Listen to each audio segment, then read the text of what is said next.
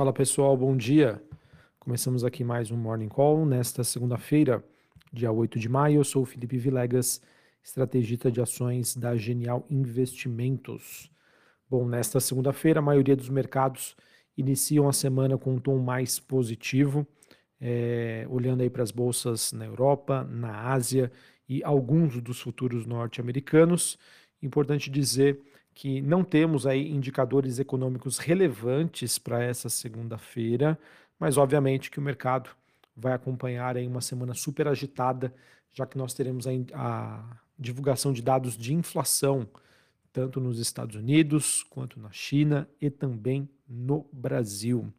É, assim, acredito que o grande destaque desta segunda-feira, deste início de semana, fique por conta da continuidade da recuperação aí dos preços das ações dos bancos médios nos Estados Unidos, o avanço também das commodities, como petróleo e minério de ferro, e isso acaba influenciando positivamente é, as bolsas globais que têm essa maior característica ligadas à velha economia, e isso obviamente que também vai é, favorecer aí o movimento de recuperação da bolsa brasileira, né, uma continuidade do movimento que se iniciou na última sexta-feira. Passando aquela visão geral aí para vocês, nós tivemos na Ásia a bolsa de Xangai na China subindo quase 2%, bolsa de Hong Kong subindo 1,24%, bolsa japonesa na contramão, queda de 0,68%. É, na Europa não, não temos aí a cotação da bolsa de Londres, ela que continua fechada por conta do feriado é, diante da, da coroação né, do rei Charles que aconteceu no final de semana. É, em relação à bolsa francesa, alta de 0,22 e a bolsa de Frankfurt na Alemanha, alta de 0,14. Os futuros norte-americanos S&P subindo 0,13, Dow Jones subindo 0,20 e a Nasdaq na contramão, caindo 0,10. O VIX, que é aquele índice do medo, subindo 2,73 a 17,66 pontos, numa região super tranquila. Dólar Index DXY tendo um dia de desvalorização, queda de 0,15 na faixa dos 101 pontos. Taxa de juros de 10 anos subindo meio por cento a 3,46. Bitcoin voltando para baixo dos 28 mil dólares, queda de mais de 3%. E como eu já disse anteriormente, um dia mais positivo para as commodities. O petróleo WTI negociado em Nova York subindo 2,5%. Metais industriais negociados na Bolsa de Londres, nós temos o cobre subindo meio, níquel subindo 2,6% e o minério de ferro na China tendo aí uma forte alta. Em relação às commodities, o petróleo que tem aí o seu segundo dia consecutivo de queda. Essa movimentação acontece ainda né, em meio à perspectiva complexa para a demanda global, é, após um período aí de forte volatilidade e o dólar que começa a se enfraquecer. Em relação ao minério de ferro, a gente teve aí é, essa disparada depois aí da commodity na semana passada ter o seu menor fechamento desde novembro do ano passado é, essa movimentação positiva acontece diante de especulações de que novas regras que regem as empresas estatais na China poderiam impulsionar a demanda industrial. Então está favorecendo e fortalecendo esse movimento. Sobre a agenda macroeconômica global, como eu já disse anteriormente para essa semana, a gente vai ter dados de inflação ao consumidor e ao produtor nos Estados Unidos e na China. Também segue no radar as negociações envolvendo a Casa Branca e o Congresso sobre o limite da dívida norte-americana. Isso também tem trazido aí uma certa volatilidade para os mercados globais. A Janet Yellen, ela que é secretária do Tesouro Nacional, ela disse aí que consegue manter os pagamentos até o meio de junho, talvez um pouco mais do que isso, se não for aprovado aí um extrateto lá nos Estados Unidos. Vejam que também eles estão sofrendo é, com essa questão de gastos. A questão que a grande diferença, na verdade, é que Estados Unidos tem muito, mas muito mais credibilidade do que um país emergente como o Brasil. É, bom, além disso, pessoal, é, a gente teve nesta manhã a divulgação de dados sobre a produção industrial na Alemanha, que acabou afundando 3,4% no mês de março, esse movimento foi bem acima das expectativas, que já esperavam uma queda de 1,5%, e esse movimento de queda foi é, influenciado é, pela atividade aí mais reduzida no setor automotivo.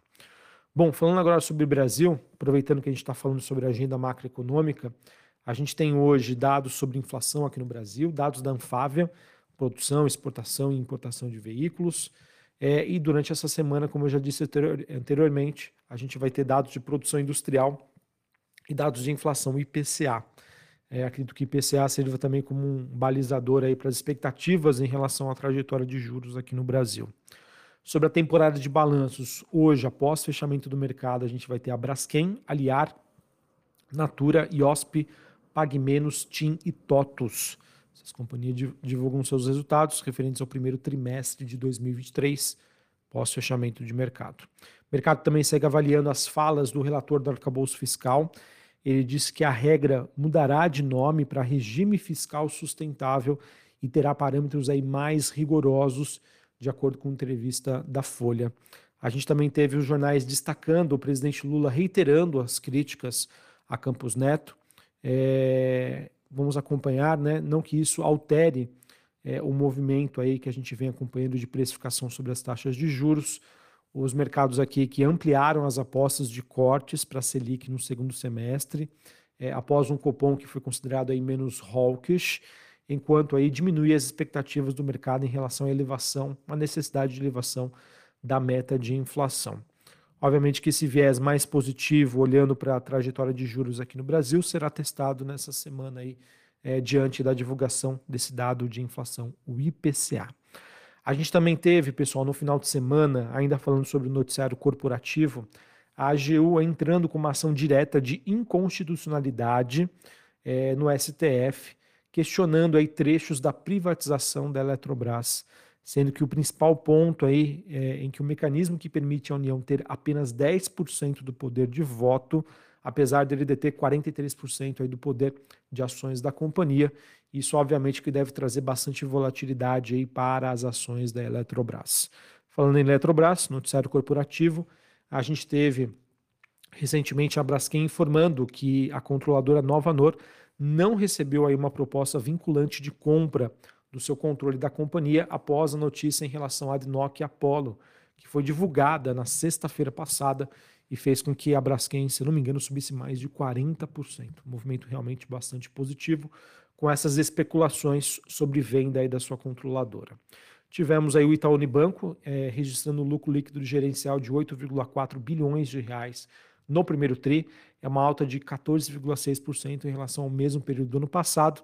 Esses resultados que vieram em linha com, as, com a mediana das expectativas que foram coletadas aí pelo broadcast.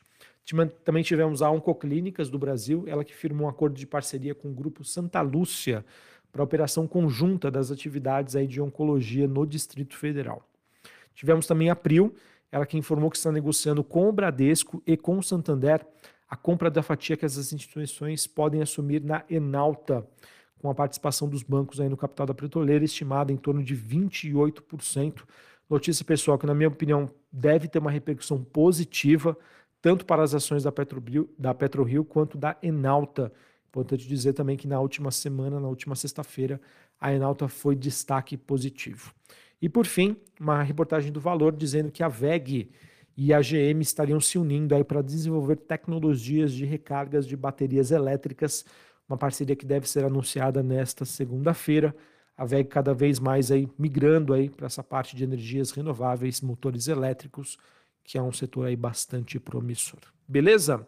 Bom, pessoal, então era isso que eu tinha para trazer para vocês. Mercados que começam com um tom mais otimista nesta segunda-feira, olhando para os mercados globais, e acredito que também isso tem uma repercussão aqui no Brasil, diante da alta das commodities. Tá? Acho que deve, deve ser um motor bastante é, importante aí para essa segunda-feira. Curva de juros segue no momento positivo. Esse momento pode ser testado aí pelo IPCA Enquanto isso, todo mundo de olho aí na temporada de balanços, que nesta semana, pessoal, vai ser lotada, lotada de resultados aqui no Brasil, principalmente eh, os destaques aí do setor de varejo. Um abraço, uma ótima segunda-feira para vocês, um ótimo início de semana e até mais. Valeu!